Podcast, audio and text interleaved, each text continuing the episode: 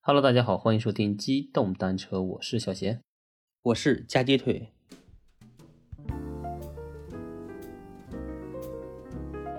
嗯，我们还是在风控期间啊，还是靠连线啊。对，还是靠连线来录制。我发现今年就上海这边夏天好像来挺晚的，现在还挺就有的时候晚上温度还挺低，是我感觉。对，还有点偏凉，感觉有点冷。对，主要是长时间不出去嘛，天天在家里憋着，也不，对外面的气候不敏感。不是，你就是出去它也是凉的。这个去年的这个时候应该是已经开空调制冷了，今年的这个气温实在是有点反常。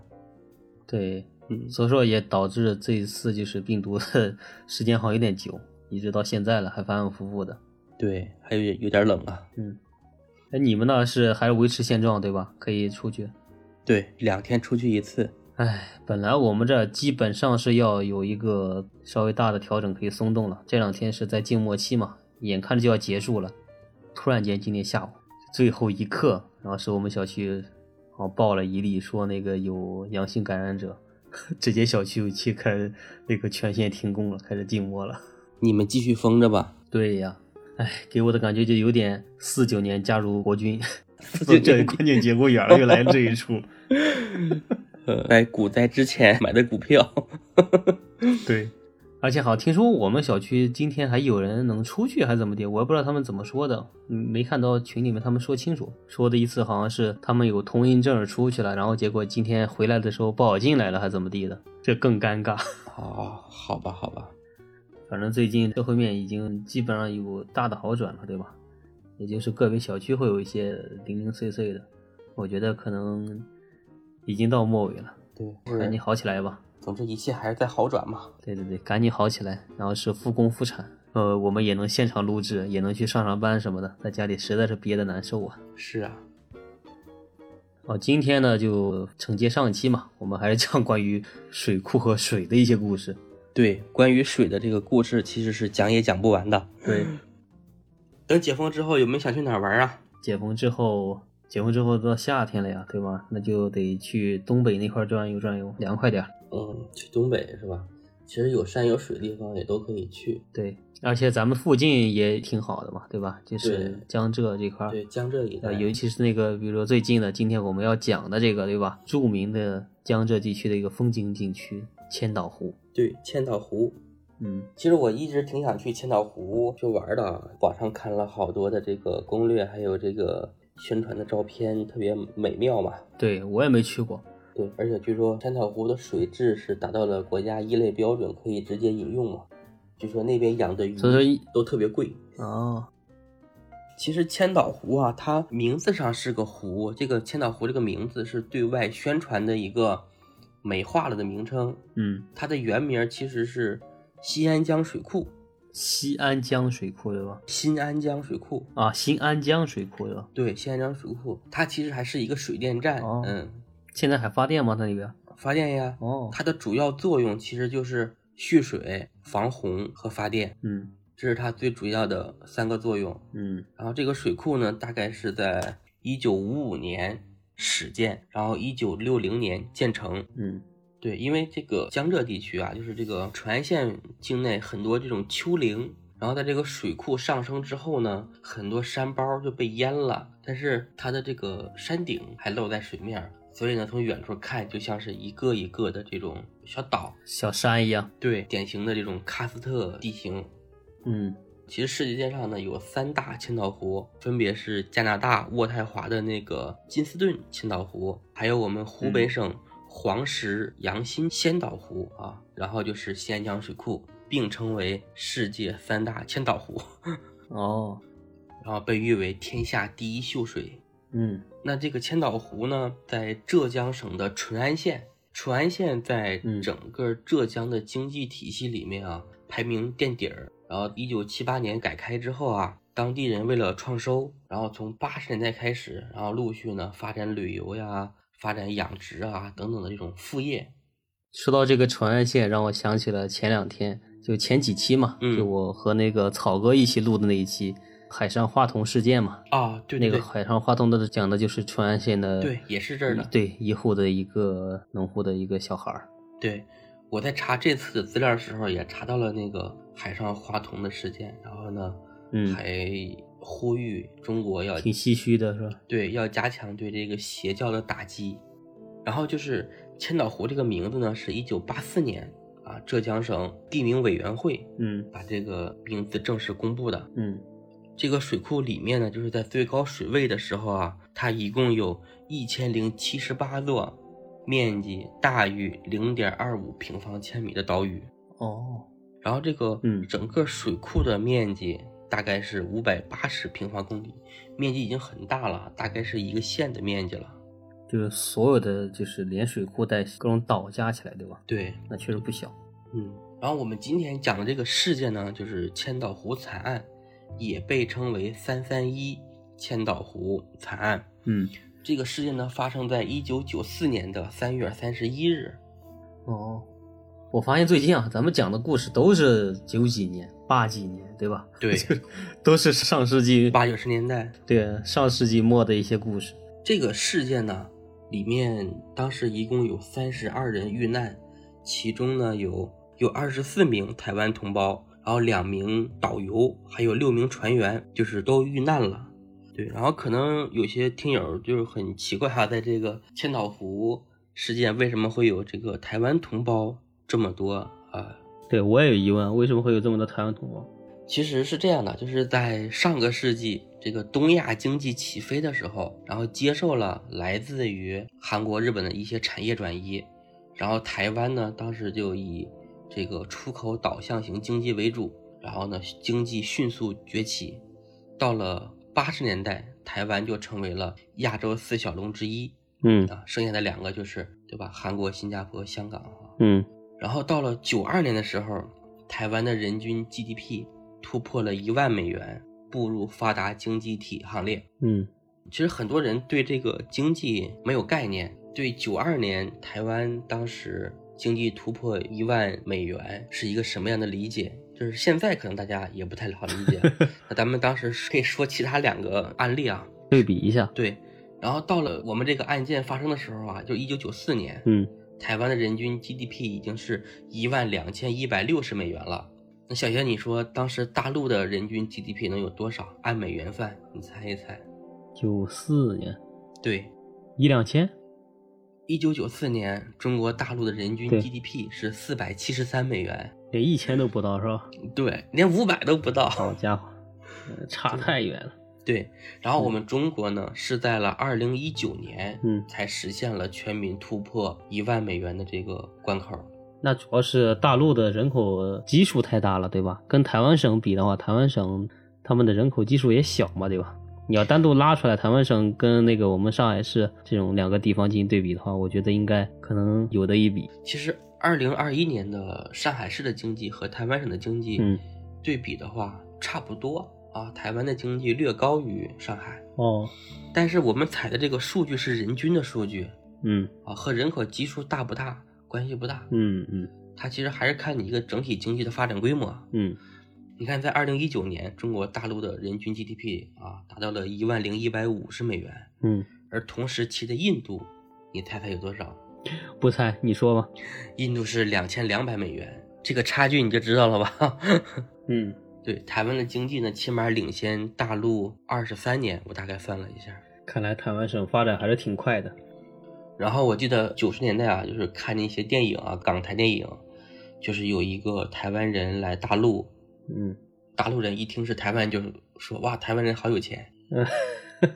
当时台湾的收入大概是大陆的三十多倍，嗯那时候的中国人一个月的工资可能也就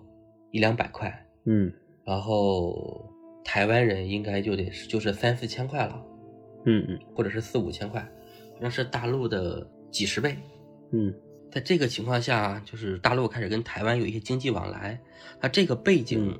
就在于当时的台湾地区领导人嗯蒋经国，嗯对吧？他其实一直对大陆呢，就是有抵制嘛。嗯但是因为他喜欢搞民主，在晚年，所以呢，后来就两岸做了三通，对吧？然后批准那些什么老兵啊，然后到大陆探亲这样。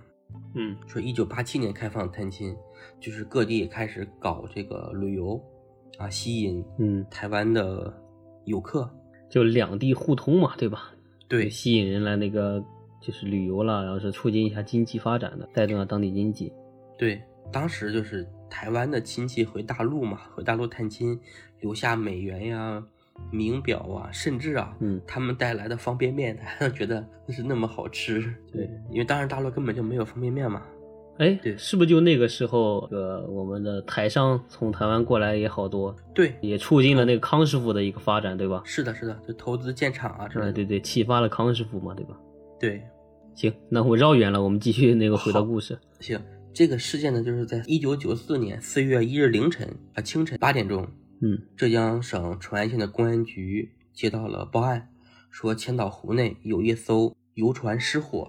嗯然后县委、县政府，包括公安机关各个部门吧，这个赶紧呢去现场救火，啊，也非常重视。然后到现场之后呢，发现这艘游轮呢是海瑞号，它载的呢嗯是台湾的旅旅台湾同胞旅游旅行团吧，对，就是本来预定当天晚上啊是在这个船县的茶园镇上岸，嗯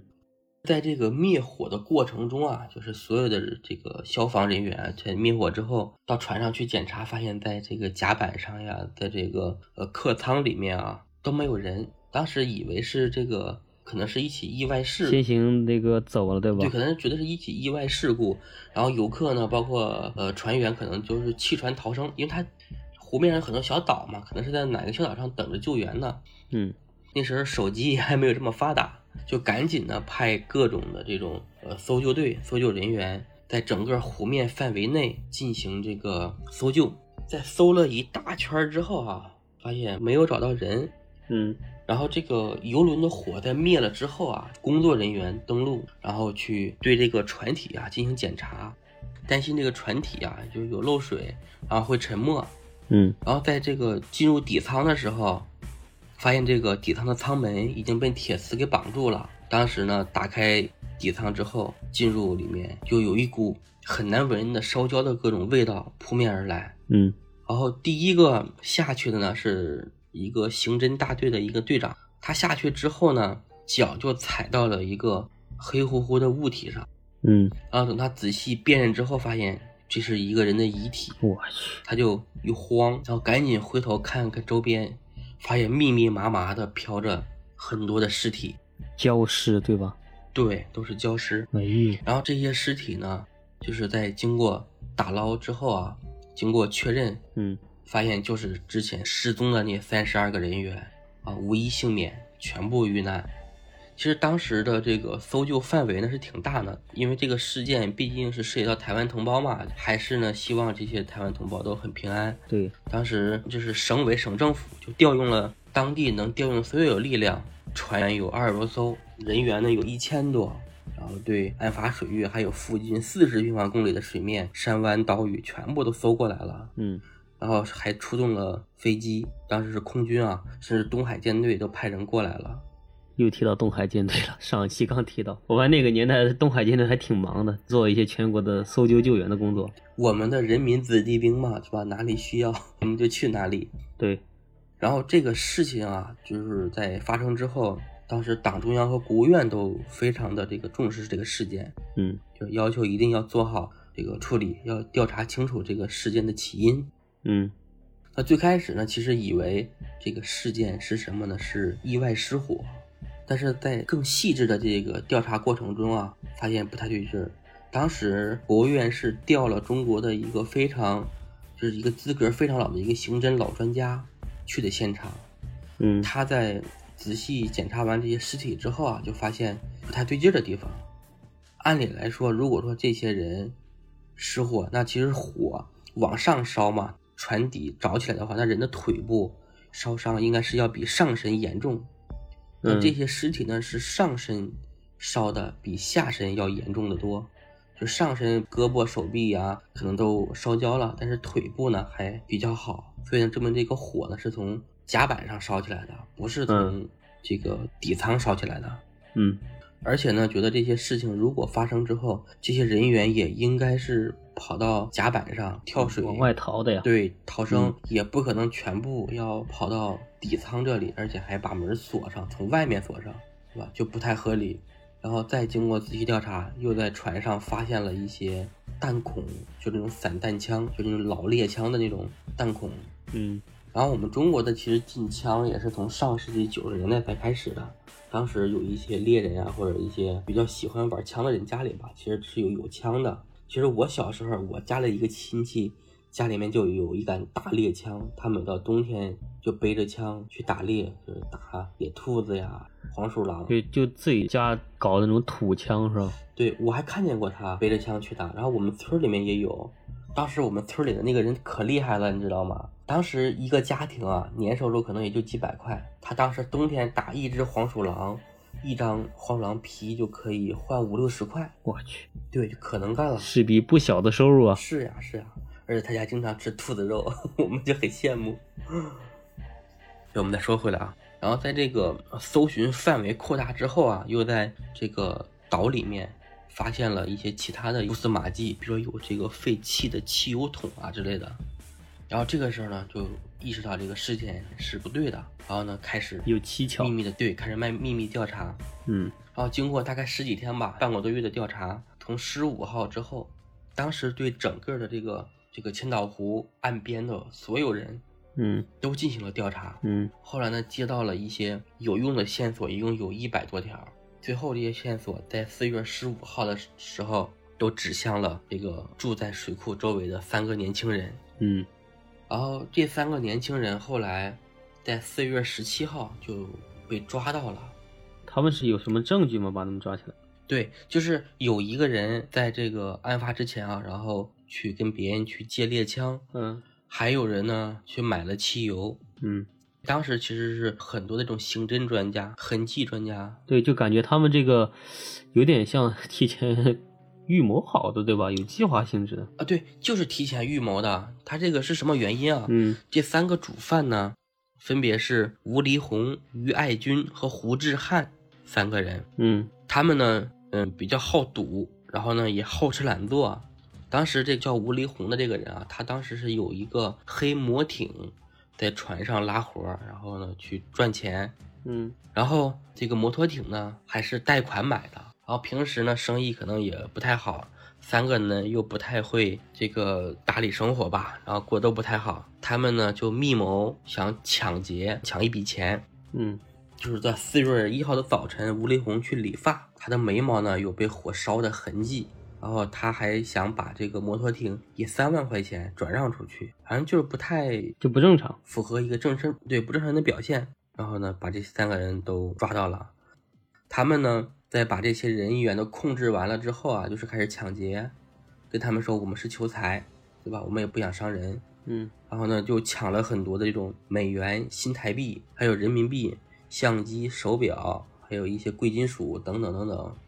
甚至包括猎枪呀、子弹，最后都被找到了。嗯然后四月十七号，中国呢就对世界公布了这个整个事件，当时呢也邀请台湾那边派人过来参加公审。然后后来这三个人呢，在六月份被公审，分别被判处死刑，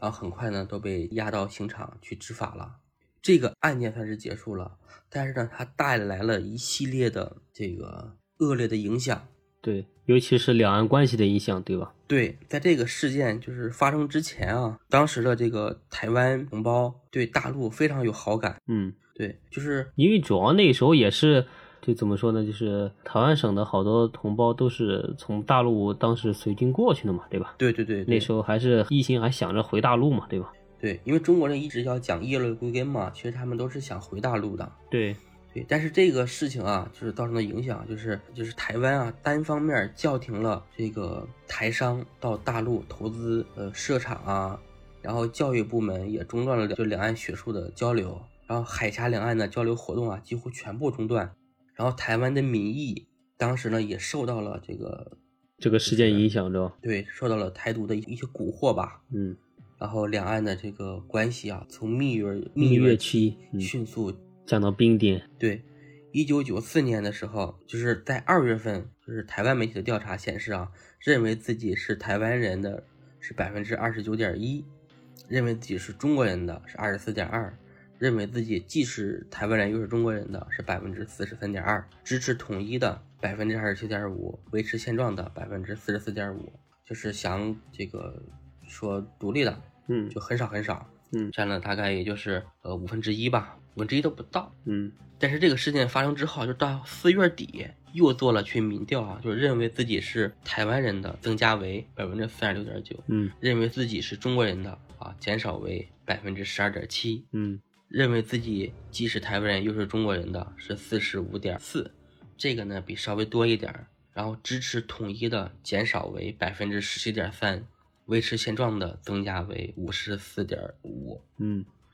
这个事件啊，就是对两岸关系影响太大了。对，后面就是台湾的这个绿营嗯上台啊，跟这个事件其实是有关系的。嗯然后我们不过多讲这些事件啊，这个怕不过审。但是这个事件发生之后，又有两个灵异事件发生了。嗯，小仙，你就记还有余波是吧？对，你记不记得网上有一个非常非常有名的台湾华航空难事件？ 对，这个有印象，但是那个具体的事件经过呢，就太早以前看了，就没太记得了。嗯那这咱们得大概带一下啊。这个灵异事件是这样的，就是在二零零二年的时候，嗯这个台湾的这个航空公司啊，华航嗯发生了一起空难，嗯空难一共是死了两百多人。然后这个事件在头七的时候，有一个遇难者的家属接到了已经死亡的，就是儿子，就是这个一个父亲啊，收到他儿子打来的电话，嗯他儿子呢就在电话里面哭，一直在哭，就呜呜呜的，然后听不清啊，然后到最后啊，就是有一些模糊的声音，意思就是说我不想死，我不想死在这里。嗯这个整个的这个语音一共也就是十几秒，这个通话的这个声音啊，在网上是有的。嗯，小仙，你看看要不要搜一下，咱们给放到咱们节目里面。我觉得这种东这个西有大家自己去搜吧，就是我们放到节目里面，对对吧？就有的观众不乐意听，对吧？有个听众不乐意听，我们这个也不太好。就所以说，如果大家感兴趣的话，就可以自己去上网上搜一下这段，就是简短的录音。